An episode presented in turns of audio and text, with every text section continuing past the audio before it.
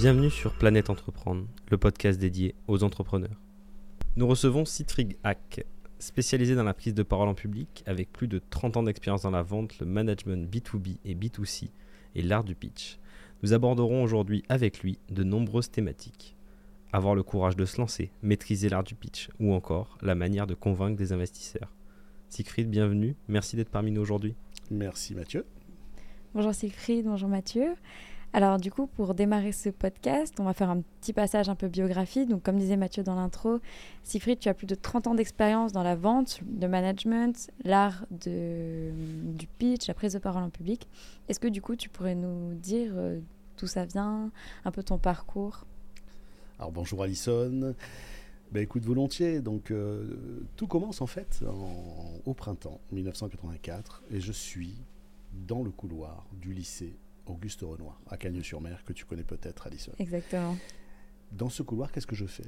Ben, Dans ce couloir, j'attends que la porte de la classe de Madame Bontou s'ouvre. Madame Bontou, c'est qui? C'est ma professeure d'action commerciale. Et elle attend que je fasse un exposé. Donc Madame Bontou, je ne veux pas la décevoir, moi. Donc ça fait trois semaines que je prépare mon exposé, alors que d'habitude, je les prépare la veille pour le lendemain. Et pourquoi je ne veux pas décevoir Madame Bontou? Parce que je suis son chouchou et parce que j'ai envie de lui faire bonne impression. Alors elle me fait rentrer et elle me dit Siegfried, c'est à toi. Je commence à exposer et puis au bout de cinq minutes à peine, Madame Montou m'arrête et me dit Siegfried, stop. Je ne comprends rien à ce que tu dis. Tu n'as pas de structure, tu mâches tes mots. Rentre chez toi, prépare sérieusement ton exposé et tu reviendras me, redire ton exposé. moi, je sors dans le couloir où j'étais cinq minutes avant et, là, je me sens mais nul, de chez nul, donc euh, humilié. Une première idée me traverse l'esprit, et cette idée, c'est Siegfried, arrête de préparer à l'avance. De toute façon, si tu prépares la veille pour le lendemain, ben c'est aussi bien ou aussi mauvais. Puis il y a une deuxième idée qui vient, c'est Siegfried, il faut absolument que tu t'améliores dans les prises de parole en public. Et c'est cette deuxième idée qui pop-up dans mon esprit. Alors la vie est bien faite parce que quelques années plus tard, je pars aux États-Unis où je vais vendre des livres en porte-à-porte -à, des étudiants dans la banlieue est de Los Angeles, là où c'est vraiment pauvre, où il y a les gangs euh, chicanos qui se battent. Mais ça, on l'avait pas dit avant. Donc je vais vendre mes livres en porte-à-porte. Et puis je m'aperçois d'une chose, c'est qu'aux États-Unis, en tout cas dans cette société, ils présentent bien les choses. Donc lorsqu'on va vendre, on nous apprend à vendre en présentant bien les choses. Et je me dis, quand je reviens en France, il faut absolument que je fasse comme eux, que je présente bien les choses. Puis quand je reviens en France, eh bien la routine, les habitudes reprennent le dessus.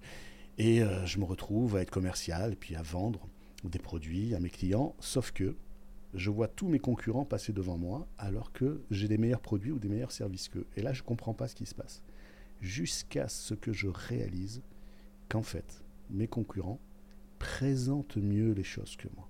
Ils ont des moins bons produits, des moins bons services, mais ils présentent mieux les choses.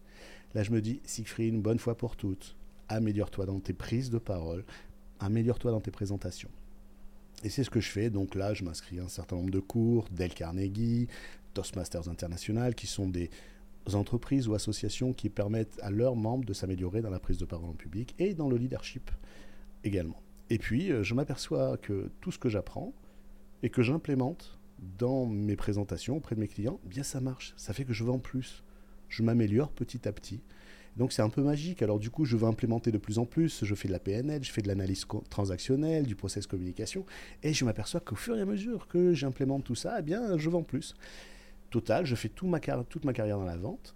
Et puis, il y a quelques années, il y a 4 ou 5 ans, euh, je vois des personnes qui viennent me voir de plus en plus, des collègues, des amis, des partenaires, des gens que je connais même pas, qui viennent me voir et qui me disent Est-ce que tu peux m'aider, Siegfried, à mieux présenter les choses? Est-ce que tu peux m'aider dans mon pitch? Est-ce que tu peux m'aider dans mon argumentaire commercial? Et je le fais, et c'est super, j'adore ça. Sauf que je me pose à un moment donné et je me dis, mais euh, je fais tout ça, mais gracieusement. Et, si j'en faisais mon business après tout?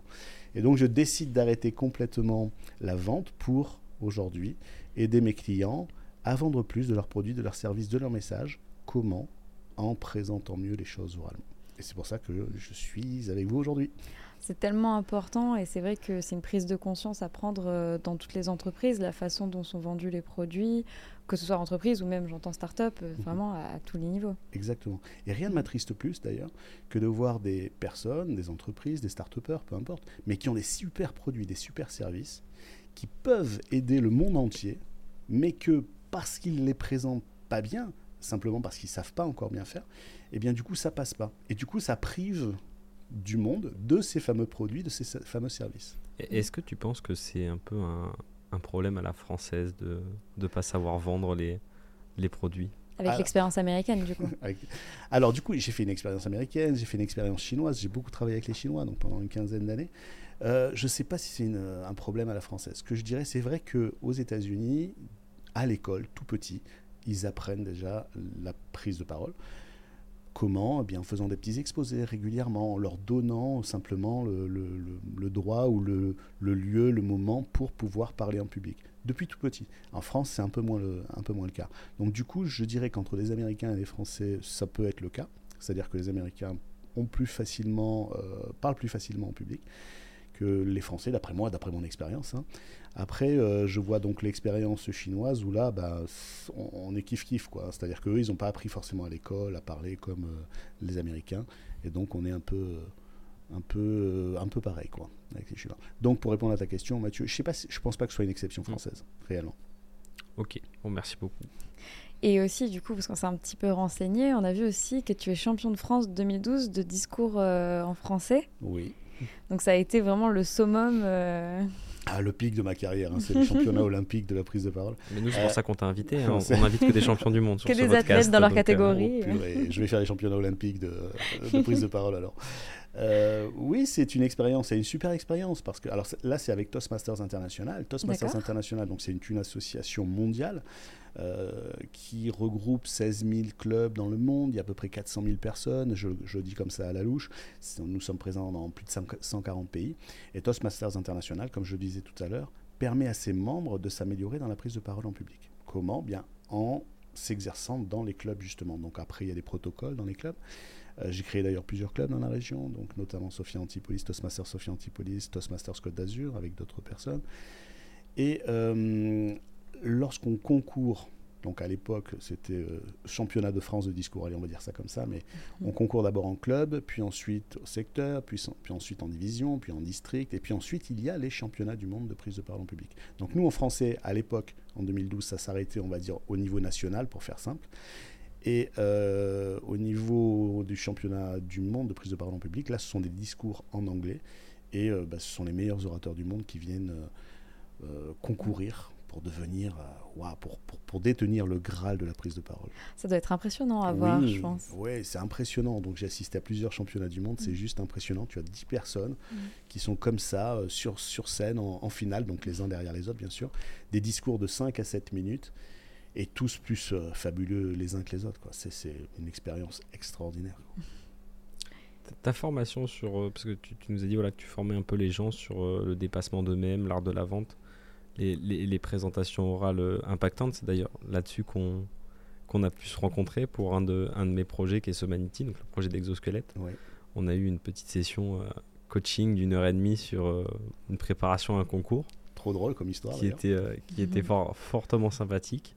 Euh, tu l'as dit au début de, de ce podcast, tu l'as fait d'abord pour aider les autres avant de avant d'en faire un, métier à part entière Alors, c'est exactement ça en fait, Mathieu. Je crois que, bah, tu vois, toi par exemple, tu fais l'exosquelette. L'exosquelette, je pense pas que tu t'es dit euh, à un moment donné, je vais le faire pour gagner de l'argent. Je pense que d'abord, il y a une cause, un pourquoi profond, hein, comme dirait notre ami Simon Sinek, mais il y a un pourquoi profond qui fait que tu as été dans cette direction.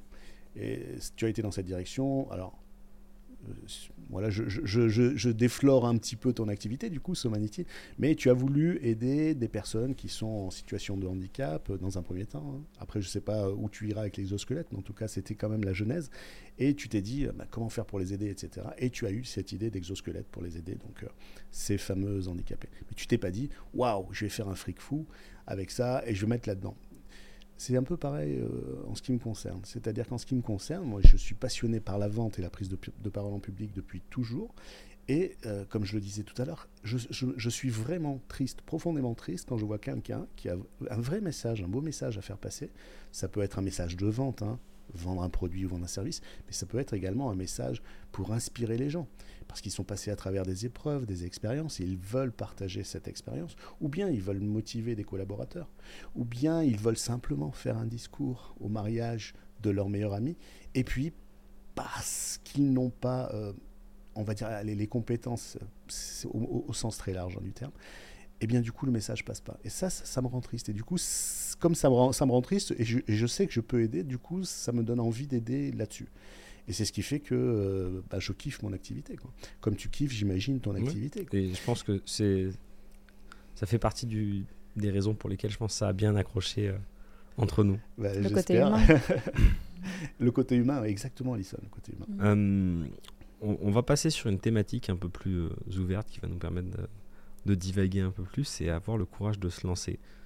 Euh, c'est un peu un point commun euh, qu'on a tous euh, autour de cette table, parce qu'on est tous euh, entrepreneurs. C'est euh, moi, ça m'est arrivé très jeune, ça m'est arrivé à 17 ans. Toi, ça t'est arrivé après une vie de, de commercial. Tu as déclaré dans l'article Start, le magazine, le problème n'est pas l'obstacle, mais l'idée que nous nous en faisons. Donc la question que je vais te poser maintenant, c'est comment remodeler l'idée qu'on a de la difficulté? Waouh!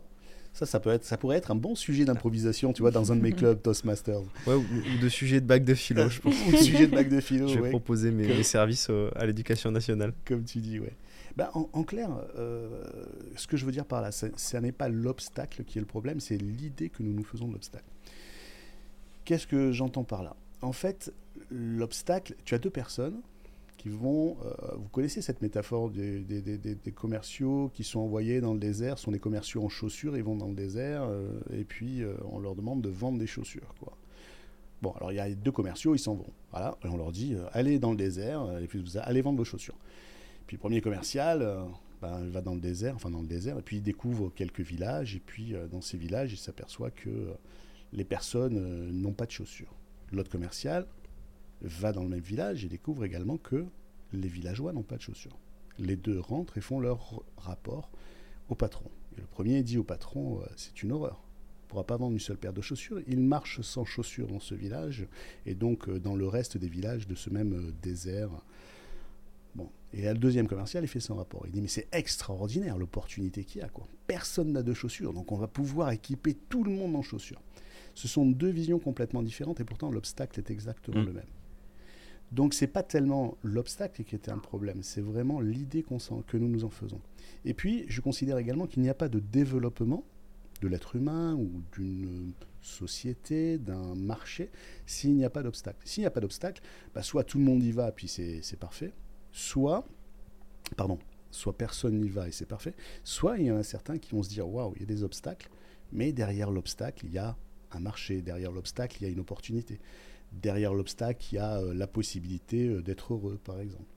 Et donc, euh, ben, eux vont prendre le risque, et donc vont franchir l'obstacle. Et eux, du coup, vont aller se développer au sens, là encore, large du terme. Ça ne veut pas dire que ceux qui n'auront pas franchi l'obstacle ne seront pas développés, mais simplement que celui qui va franchir l'obstacle, eh bien, il va grandir simplement parce qu'il a, été mis à l'épreuve, et donc il saura, il saura mieux faire. J'aime bien cette philosophie parce que elle, définit l'homme dans, un peu dans son entièreté et dans, son, dans toute la vie qui, qui va lui être réservée. Et euh, ça prouve que, quel que soit le milieu dans lequel on vient ou, ou, la façon de penser qu'on a, euh, juste en, modifiant cette euh, vision qu'on a, comme tu dis, de la difficulté et du, et du problème, ben, on, peut, on peut faire de grandes choses.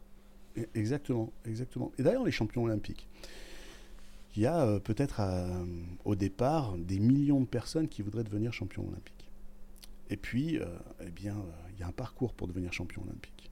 Alors imaginons dans la discipline de natation, dans la, de la natation, puisque c'est l'exemple que je prends, tu sais, Michael Phelps, qui a été multiple champion du monde et champion olympique d'ailleurs de natation. Michael Phelps, à la, à la base, il n'est pas tout seul. Ils sont des milliers comme lui à travers tous les États-Unis des millions à travers le monde à vouloir devenir champion olympique. Ils ont tous les mêmes obstacles. Les mêmes obstacles, c'est ben, se lever très tôt le matin. Les mêmes obstacles, c'est avoir une super alimentation. Les mêmes obstacles, c'est euh, travailler très dur, faire de l'exercice, nager. Tout ça, ce sont des obstacles. Et puis certains disent bon bah écoute, c'est trop pour moi, mais ils seront pas champions olympiques. Et puis il y en a qui disent ben je vais y aller, je vais y aller, je vais y aller. Puis il y a le champion olympique, celui qui est un peu moins bon, médaille d'argent, celui qui est un peu moins bon, médaille de bronze. Mais tous ceux-là auront franchi des tonnes et des tonnes d'obstacles. Après, franchir l'obstacle ne veut pas dire qu'on va être champion olympique, mais franchir l'obstacle, pour sûr, veut dire que on va progresser, on va devenir une meilleure version de soi-même lorsqu'on on aura franchi l'obstacle. Ça nous fait une super transition aussi pour évoquer euh, la méthode dont tu parles aussi dans le start du le plus petit pas possible. Alors, le plus petit pas possible, donc ça c'est ah, c'est pas un concept qui est le mien, loin de là. C'est alors c'est euh, j'ai vu ça euh, chez des Canadiens en, fait, mm. et puis je m'aperçois que finalement c'est assez euh, développé un petit peu partout. Les plus petits pas possibles, c'est quoi? C'est un peu ce que dit aussi Fabien Olicard. Un vaut mieux que zéro dans son Exactement. j'ai vu dans ta bibliothèque que tu lisais aussi. J'avoue, j'avoue. j'ai tous ces livres. Je, je suis pas mentaliste, mais j'ai vu. Donc, un vaut mieux que zéro. Ou le plus petit pas possible, c'est quoi? On se fixe un objectif. Par exemple, écrire un livre. Tiens, imaginons. Quelqu'un se dit, je veux comme objectif écrire un livre. Euh, je, démarre aujourd'hui, dans un an, j'aurai écrit mon livre. Super. Sauf que le lendemain, eh bien, il y a des choses à faire. Oui, bon, si je commence pas aujourd'hui, euh, bah, je commencerai demain. Mais le surlendemain, il y a encore quelque chose à faire. Bon, si je commence pas aujourd'hui, je, je ferai encore demain, etc. Tant que la personne n'a pas commencé à faire un premier pas vers son objectif, ça ne reste qu'un objectif, ça reste que quelque chose d'écrit sur le papier. Oui, ça reste très vague. C'est très vague. Et surtout, la personne ne s'approprie pas son propre rêve, son propre objectif. À partir du moment où la personne commence à faire un premier pas vers son objectif, alors ça y est, ça a démarré.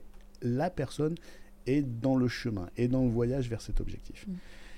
Et le plus petit pas possible, ça veut dire que même si la journée a été euh, hyper difficile, même si euh, la personne n'a rien comme temps à consacrer à son objectif d'écrire un livre, simple fait de prendre sa plume ou son iPhone, son téléphone, peu importe, son iPad, son ordinateur, peu importe, mais griffonne quelques mots qui vont peut-être apparaître dans son livre, griffonne quelques mots pour aller vers cet objectif de réaliser ce livre, c'est suffisant pour alimenter la motivation, pour alimenter l'engagement de la personne vers je veux écrire mon livre à la fin. Donc c'est vraiment le plus petit pas. Et comme ça, le plus petit pas, eh bien, ça nous nourrit aussi. On, se dit, je suis dans le chemin. Je suis dans le chemin. C'est clairement aussi quelque chose du coup qu'on peut ramener à la vie d'un entrepreneur quand il est vraiment aux prémices de l'idée et qui se dit voilà, il faut que je me lance, j'y crois, mais par où je commence Quels sont les obstacles, comme on disait aussi tout à l'heure Et quel est ce petit pas qu'on peut faire en premier pour dire voilà, je passe de l'entrepreneur qui a l'idée à l'entrepreneur qui agit et qui monte euh, sa start-up Exactement, Alison. Alors, je ne sais pas si ça vous est arrivé, Mathieu ou Alison, mais de voir des personnes qui ont une idée, qui ont un projet, et puis à un moment donné, euh, bon, ils font rien par rapport à ce projet, par rapport à cette idée. Une semaine, un mois, un an plus tard, ils viennent vous voir et vous disent Waouh, tu sais l'idée que j'ai eue, dont je t'ai parlé, etc. Purée, L'autre, il a monté son truc et c'était mon idée. Je suis sûr qu'il a piqué. Tu te rends compte C'est ah, c'est mon idée, c'est mon idée. Oui, sauf que l'autre, il l'a fait. Et nous, on est resté sur le stade, au stade de l'idée. Quoi. Donc à partir du moment où on ne prend pas le départ, mm. eh bien l'idée ne reste qu'une idée. Eh bien écoute, tu, tu, tu, nous poses les transitions sur, euh, sur un plateau d'argent. C'est magnifique. Ah, euh, N'oublie pas mentalisme. Tu parles d'idées. Euh, on a un peu divagué. Hein. Mm. On est à 19 minutes d'enregistrement sur euh, avoir le courage de se lancer et la biographie, mais c'est bien, ça, ça prouve aux gens que tu peux raconter ton histoire mieux que personne. Euh, tu parlais d'idées. Mm-hmm. Euh, moi, je vais te poser cette autre question. comment tu la présentes, cette idée? Comment tu présentes ton projet? Comment tu fais pour atteindre... Parce que c'est ton métier on va, le, on va faire une petite métaphore. Ton métier, c'est un peu d'atteindre le cœur des gens, quoi. Ah, j'aime beaucoup, tiens. Je peux te, je peux te piquer l'idée ou, il y aura un copyright Je suis sûr que je vais devoir des royalties. Du maire philosophe aujourd'hui. Alors, c'est super important ce que tu dis. Moi, je t'ai rencontré, Mathieu, pour, pour prendre ton exemple. Mathieu, je t'ai rencontré, tu es venu me voir. Hein, c'était une anecdote, franchement, j'en parle de temps en temps tellement c'est sympa. bon, allez, je, donne l'anecdote vite fait. Quoi. Je, suis à, je suis à mon bureau et puis je reçois un coup de téléphone un samedi après-midi d'un jeune homme qui dit bah, Écoutez, euh, monsieur, euh, je, suis bien je suis bien chez Siegfried Hack, oui, c'est ça. Bon, bah voilà, euh, j'ai en fait un pitch à faire. je suis à 5 minutes de chez vous, là. Est-ce que je peux passer vous voir? Je te promets, Mathieu, j'avais un, travail de fou. T'imagines, je travaillais le samedi après-midi, il n'y avait personne dans les immenses. Moi, j'y suis, suis, allé au culot. Hein, été au culot. Et moi, qu'est-ce que je t'ai dit? Je t'ai dit, bah, vous êtes où? Bah, Je suis à 5 minutes. Bon, bah, passez. Et tu es passé, on est resté une heure et demie ensemble. Et tu m'as parlé, tu m'as parlé de ton projet, de ton, de ton entreprise, de la vision que tu as et tout. Moi, j'ai eu confiance immédiatement en toi. Pourquoi?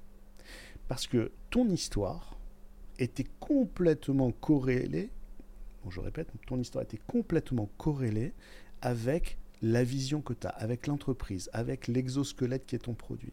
Tout ça, c'était d'une clarté extraordinaire. Donc, j'ai eu confiance immédiatement en toi. Tu as été crédible. Si ton histoire avait été décorrélée, ça n'aurait pas fait la même chose. Je te donne un exemple beaucoup plus euh, parlant pour... Euh, tu as une voiture euh, à laquelle tu tiens beaucoup et elle tombe en panne. Cette voiture, voilà, franchement, tu y tiens énormément. Ton grand-père te l'a donnée en cadeau. tu, tu, veux y veiller comme à la prunelle de tes yeux. Et tu sais pas vers quel garage te tourner parce que elle est en panne. Et tu vas dans une rue et dans cette rue, tu as deux garages. Premier garage, une enseigne normale. Deuxième garage, la même enseigne, ou presque la même enseigne. Bon. Tu vas dans le premier garage et tu rentres, et là, il y a quelqu'un qui t'accueille. Et qui te dit Oui, monsieur, c'est pourquoi? Ben, Écoutez, j'aimerais que vous répariez ma voiture. Tu dis Bon, ben, aucun problème, je vais le faire. Et puis tu lui demandes Qu'est-ce que vous faites dans la vie? Enfin, comment vous êtes arrivé à être garagiste? Et la personne te répond Ah, ben, vous savez, moi, avant, j'étais dans l'immobilier. Bon, ça payait bien, mais ça paye moins bien aujourd'hui. Puis ensuite, euh, bah, j'ai vendu des actions dans une pseudo-banque, puis des assurances, mais tout ça, ça paye pas trop. Puis j'ai entendu dire que, franchement, les garages, les réparations et tout, on pouvait s'en mettre plein les fouilles. Franchement, ça, marche du, feu de Dieu. Ok. Il te donne le devis, tu vas dans le deuxième garage, juste à côté. Hein. Exactement les mêmes garages, hein, à peu près. Et là, tu rencontres la personne, tu lui dis la même chose, réparez ma voiture, s'il vous plaît, est-ce que vous pouvez me faire un devis? Et dites-moi, euh, monsieur le garagiste, comment vous en êtes arrivé là? Oh, bah attendez. Euh, quand j'étais petit, en fait, euh, pour tout vous dire, bah, je réparais les moteurs de voiture avec mon grand-père le samedi et dimanche. Et puis, euh, il me faisait écouter le moteur. Il me disait, tu sais, quand il y a ce petit bruit, là, ce petit cliquetis, eh ben, ça veut dire que c'est ça qui marche pas. Et regarde, on va le faire ensemble. Tu vois, si je fais ça, clac, regarde, la voiture remarche. T'as vu? Et donc ensuite, ben, j'ai fait des études de mécanicien. Et puis ensuite, ben, j'ai travaillé dans une concession automobile comme vendeur. J'ai toujours rêvé d'avoir mon garage. Et maintenant, là, depuis quelques années, j'ai mon garage. Je peux réparer les voitures. Euh, voilà. Les deux personnes te font les deux devis vers qui tu vas travailler? Vers qui euh, tu vas aller quoi? La, première parce qu'on sait que pour changer un joint de culasse, il n'y a rien de mieux qu'un agent immobilier. Exactement. Et tu vois, donc tu sais parfaitement que le deuxième, avec son histoire, il est complètement crédible dans ce qu'il fait aujourd'hui. L'autre, moins. Allons plus loin maintenant. Le jour où toi, tu as un problème avec euh, une voiture qui, te tient à cœur, et si un de ces deux garagistes a un problème? Le premier a un problème de finance et le deuxième a un problème de finance. Par exemple, ils ont de moins en moins de clients, etc en qui tu vas faire le plus confiance? Qui tu penses qui va rester dans 10 ans? Celui qui était avant dans l'immobilier, etc. Puis, ah bah mince, euh, maintenant, il y a euh, la crise économique. Euh, je pense que je vais fermer plutôt. Il va devenir boulanger, le, premier. il, va, devenir boulanger. encore changer. Voilà. Et l'autre, l'autre, lui, c'est sûr, il va rester. Il va se débrouiller pour financer son garage ou peu importe, mais il te laissera jamais tomber. Et nous, comme nous sommes nous, êtres humains, comme nous avons besoin d'avoir confiance aux gens lorsqu'on leur confie quelque chose qui nous tient à cœur, eh bien, on va aller vers la personne qui est la plus crédible, en qui on fait le plus confiance. Donc c'est une question de, si je, si je résume un peu, c'est une question de, voilà, de, de, croire, euh, de croire en son projet en fait. C'est oui. En, y croyant, on peut tout faire. Oui, en y croyant. Et alors croire au sens profond du terme, c'est-à-dire vraiment l'avoir dans les tripes. Quoi on, le porte ce projet. Et du coup, au-delà voilà, de croire en son projet à fond, est-ce que être un entrepreneur, c'est être forcément un excellent orateur? Non, non, non. Être un entrepreneur, c'est pas forcément être un excellent orateur.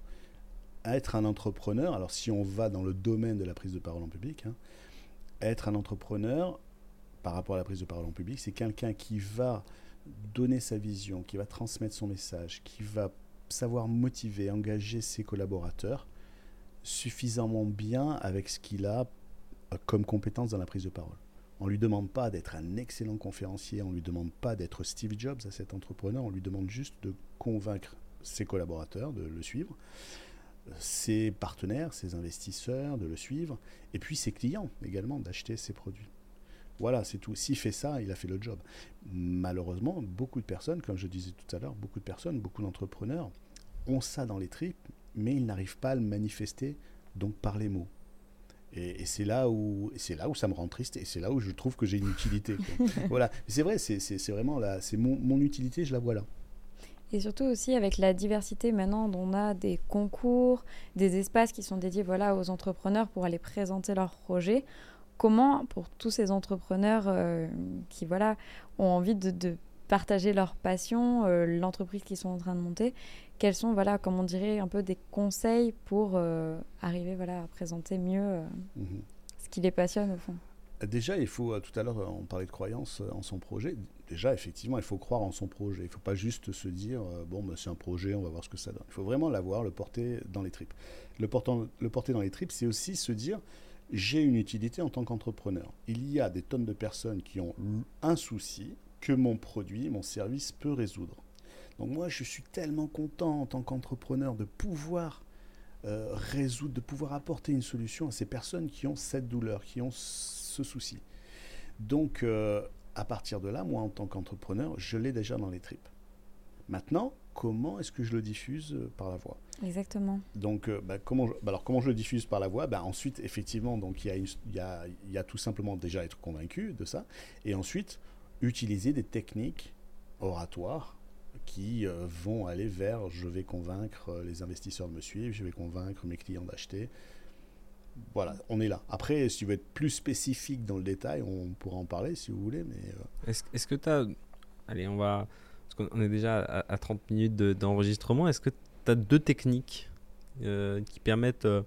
qui pourraient permettre déjà, par exemple, à, à quelqu'un qui nous écoute et qui a peut-être un peu peur de parler en public ou, ou qui, qui n'a pas peur mais qui n'a pas les mots quand il, quand il arrive devant les, les- le, le public, de, pour, pour le, un peu le, le propulser, le débloquer, deux, deux techniques comme ça que tu as pu apprendre au cours de ta carrière Alors, il y en a une qui est hyper puissante, c'est euh, de raconter son histoire, tout simplement. Le storytelling. Storytelling, alors on appelle ça storytelling, mais c'est juste raconter son histoire. Tu as, vous êtes une bande de potes, vous êtes autour de la table, et puis il y en a un qui dit euh, Bon, les gars, euh, je vais vous parler de mon projet, euh, franchement. Et le gars, quand il parle de son projet, c'est son histoire dont il parle. Il va dire Ben voilà, j'avais. pour reprendre ton exemple, par exemple, Mathieu, j'avais un copain, euh, tout allait bien, etc. On se marrait bien tous ensemble, etc. Ce copain a eu un, un handicap particulier et on a voulu l'aider à euh, continuer à, être so- enfin, se socia- sociabiliser, à être dans la société avec nous, continuer à faire les mêmes choses qu'on faisait avant, etc. Sauf que lui, avec son handicap, ça devient difficile. Et du coup, euh, ben, ça nous a donné l'idée de fabriquer quelque chose, en l'occurrence un exosquelette. Bon, quand tu racontes ce projet, pas besoin d'être un, excellent orateur. Tu as juste parlé de l'histoire, de, de, de ce qui fait que tu es là aujourd'hui. À partir du moment où tu racontes juste ça, c'est déjà extraordinaire. Ça, c'est une première technique. Enfin, c'est une première technique. Pour moi, c'est C'est la base. c'est la base, quoi. C'est le fondamental. C'est-à-dire quelqu'un qui arrive en disant Alors, je vais vous présenter mon produit. C'est un exosquelette qui peut faire ça, ça, ça, ça, ça. Alors qu'il n'y a pas d'histoire derrière. Bah oui, l'entrepreneur là-dedans, c'est juste un, un produit. Euh, effectivement, il y a un problème. euh, mais l'entrepreneur, celui qui porte ça.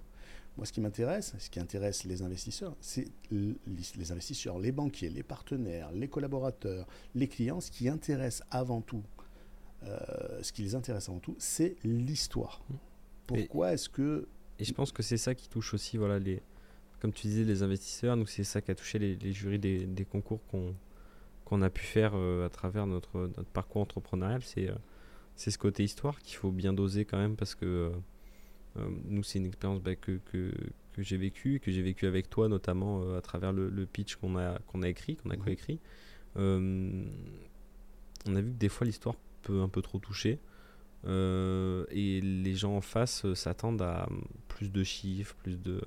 Mais euh, l'histoire n'en reste pas moins une, constante qui est, obligatoire en fait, je trouve. Exactement. Alors, tu l'as dit toi-même, hein, ça c'est la base, c'est fondamental. Sans ça, pour moi, il se passe rien.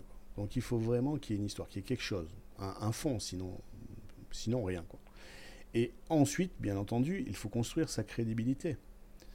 Sa crédibilité, on la construit comment? Eh bien, effectivement, à, à- à travers comment est-ce qu'on a construit le projet, comment on a constitué l'équipe, comment nous avons surmonté les, les obstacles, les difficultés, Euh, qu'est-ce que nous avons établi comme business plan, Euh, comment est-ce qu'on pense qu'on va se développer, comment est-ce qu'on va commercialiser, comment est-ce qu'on va faire la promotion de ce produit?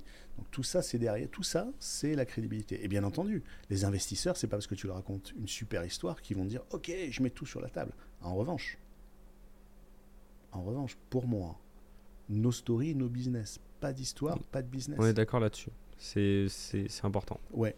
Et après, donc, euh, effectivement, donc, pour bien présenter Et pour être crédible auprès des investisseurs, auprès des partenaires, etc., pour être crédible, et ça, ça se construit. Ça se construit à travers, donc notamment notre prise de parole. Mais là encore, on a beau être le meilleur orateur du monde, si c'est que l'esbrouf, on va vite être découvert. Être le meilleur orateur du monde ne signifie pas qu'on va vendre n'importe quoi. Non, derrière, il faut quand même s'appuyer sur des choses. Quoi. Donc des choses concrètes, parce qu'effectivement, en face, on a peut-être des banquiers, des investisseurs, ils savent ce que c'est qu'un euro qu'ils Mhm. vont te donner. Donc si je te donne un euro, combien tu vas me rapporter? C'est c'est aussi du business. Donc, euh, donc là aussi, comment construire sa crédibilité lorsqu'on présente euh, les choses? Et oui, voilà. Et là, donc, on l'a construit comment? Eh Bien, en étant complètement cohérent par rapport à, ce qu'on dit. Donc, si on a super bien travaillé son projet, simplement expliquer son projet, comment on l'a travaillé, mais pas pas raconter son projet de façon très euh, linéaire, monotone, monocorde, etc. Non. C'est pas raconter son projet en fait. C'est le, c'est le vivre, en C'est fait. vivre son Mm. projet. Surtout qu'après, à terme, il faut quand même que ça soit un discours qui soit porté par l'ensemble de l'équipe et l'ensemble, après, à terme, de l'entreprise. Exactement. Donc, comme après, on repart euh, au tout début de notre sujet, aussi l'aspect commercial, c'est derrière aussi quelque chose qui va devoir être, euh, comment dire, un peu absorbé par tous les membres. Exactement. Parce que, ok, la personne euh, qui va avoir euh, monté le projet, ça va être l'entrepreneur, mais derrière, ceux qui vont le représenter, c'est eux qui vont aller diffuser aussi ce discours. Donc, euh, d'une certaine manière, il faut qu'il y ait aussi euh, cet aspect très, euh, comment dire, un peu solidaire aussi. Exactement, Alison. Et d'où la difficulté pour celui qui porte le projet de transmettre le message avec le maximum de, alors j'allais dire le maximum de force, de puissance, mais qui est, qui est corrélé, toujours pareil, à, au, au projet. S'il met énormément de puissance sur quelque chose qui est minable, ça sert à rien, quoi.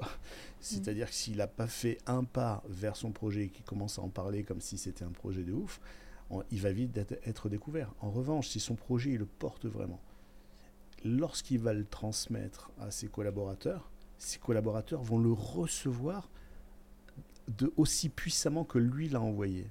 C'est- C'est comme ça que ça se passe. C'est pour ça, tout à l'heure, Mathieu, tu disais pas euh, raconter son projet ou son histoire, mais la vivre au moment où on le dit, ça c'est important. Que quand on vit son projet de l'intérieur, alors on va le transmettre avec Mm. l'intonation, la force, la puissance, notre gestuelle, nos expressions faciales. Et les collaborateurs, eux, ils vont recevoir ça. Et ensuite, ils sauront transmettre, transmettre avec la même puissance, ou peut-être à un degré un petit peu moindre, mais ce message auprès, euh, auprès du reste du monde. Complètement. Alors, un- le, le deuxième petit tips, du coup, pour, euh, pour devenir euh, le Steve Jobs euh, Wow. français? Alors, le, deuxi- le deuxième petit tips, bon, ben, moi, je, dirais que c'est rester, euh, bah, je viens de le dire un petit peu quelque part, c'est de rester cohérent par rapport à la façon dont on va raconter notre histoire ou notre projet. C'est-à-dire que quand on dit quelque chose, si, si je vous dis c'est un projet extraordinaire, bon. Si je vous dis c'est un, c'est un bon projet, bon. Comment vous allez faire la différence entre c'est un bon projet et c'est un projet extraordinaire Voilà. Si je vous dis c'est un bon projet, et si je vous dis c'est un projet extraordinaire, c'est complètement différent. Si la personne porte son projet et qu'elle dit juste c'est un projet extraordinaire, bof.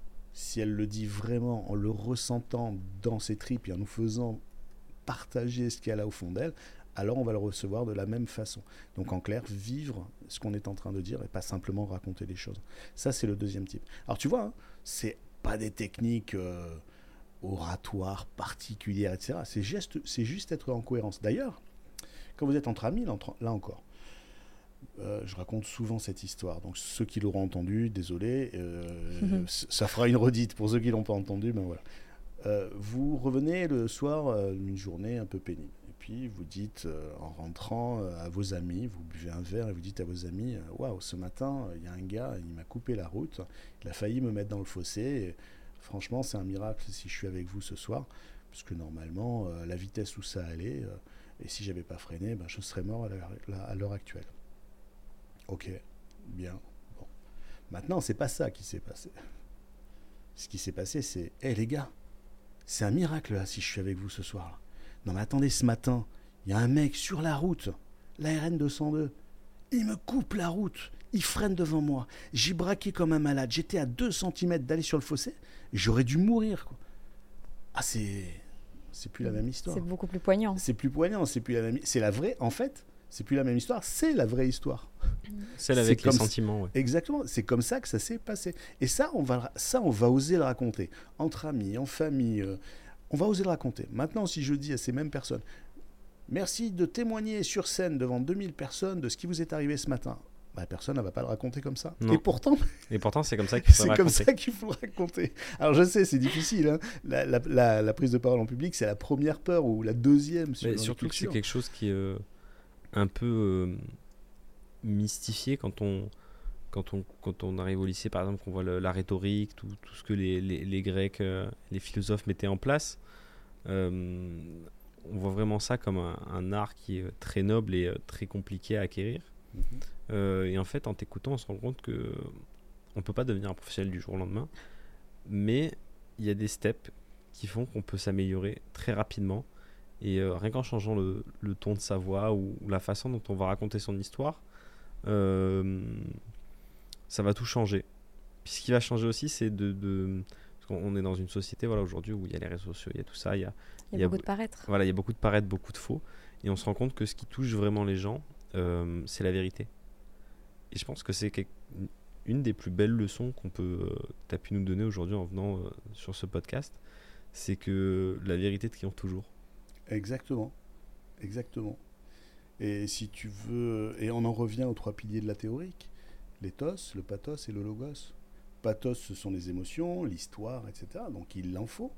Si on n'est que sur le pathos, c'est du grand n'importe quoi. Donc euh, si on est sur le pathos, c'est que c'est du grand n'importe quoi. Que sur le pathos, c'est du grand n'importe quoi. Il faut aussi le logos. Le logos, c'est le contenu, tout ce qu'on dit. euh, Le message, d'une certaine manière. Exactement, c'est exactement ça, le message. Et puis euh, l'éthos, la crédibilité, qui est l'orateur, qu'est-ce qu'il porte, qu'est-ce qu'il le porte. Donc voilà, si les trois, s'il n'y a pas un équilibre entre ces trois, c'est râpé. Donc quand je dis qu'il faut raconter son histoire, la vivre, etc., ça ne veut pas dire être 100% dans l'émotionnel. Ça, c'est de la manipulation ou, ou du grand n'importe quoi à choisir. Après, il faut équilibrer avec qu'est-ce que je dis et qui je suis pour le dire. Mm. Voilà. Donc une fois qu'on a équilibré ces trois piliers, mais on a tout bon, on a tout juste. Et les entrepreneurs qui pitchent, qui vendent leurs projets, leurs produits, eh bien, il suffit juste d'équilibrer ces trois piliers. Alors quand je dis suffit juste, bon, il faut un peu de... Mais C'est de l'entraînement. c'est un, un peu d'entraînement, mais euh, vous, vous équilibrez ces trois piliers, waouh, le job, hein, le job est fait. Quoi. Écoute, euh, Siegfried, merci de- d'être venu. Un grand Euh, merci. Merci à vous. On, on va euh, clôturer ce podcast par la question qu'on pose toujours. euh, qu'on pose toujours, c'est euh, l'entrepreneur, toi, qui t'inspire. Waouh. Alors, euh, beaucoup de gens répondent mon père. euh, il, faut- il nous faut une réponse différente.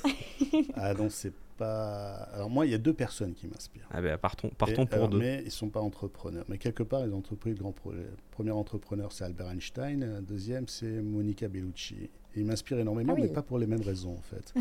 Donc, euh, non, mais Albert Einstein, c'était un grand découvreur. Il a mis de façon simple sa, pensée compliquée de façon très simple. Donc, du coup, il a vulgarisé. Qui m'a fait aimer Albert Einstein? Effectivement, c'est mon père. Tout simplement, lorsqu'il me disait Tu vois, Siegfried, lorsque j'allume le bouton, là, eh bien, tu vois la lumière avant d'entendre le son. Je comprenais pas ce qu'il me disait. En fait, il était en train de m'expliquer que effectivement, la lumière va beaucoup plus vite que le son et que quelque part, donc, euh, ensuite, il m'a parlé d'Albert Einstein, etc. Donc, ça, c'est un être qui m'inspire. Et puis, l'autre, Monica Bellucci, simplement parce que elle a une beauté extraordinaire, mais c'est pas sa beauté qu'elle a mise en avant, c'est son être, la façon de jouer, la façon de transmettre les émotions, la façon euh, d'être dans ses films et de pouvoir faire des films dans Obélix et Cléopâtre comme des films beaucoup plus élaborés. Donc euh, voilà, ces deux personnes m'inspirent. Après, en tant qu'entrepreneur, moi je suis un fan, c'est c'est idiot, hein, mais je suis un fan de Steve Jobs malgré toutes ces entre guillemets tard, parce qu'il a- Hmm. il était un peu quelque part euh, taré, quoi, quelque part. Excusez-moi, euh, mes auditeurs, mais parce que euh, parce que c'est un génie quelque Mm. part. Donc, et quand Ouais, non, on a du génie, il faut aussi des parts euh, d'ombre extraordinaires. Mais tout ce qu'il a mis, euh, tout ce qu'il a mis en Il a- place, tout ce qu'il a créé, c'est juste. Combien de personnes font référence à Steve Jobs dans Oui. la façon de présenter ou Bah quoi ouais, C'est vrai pas que.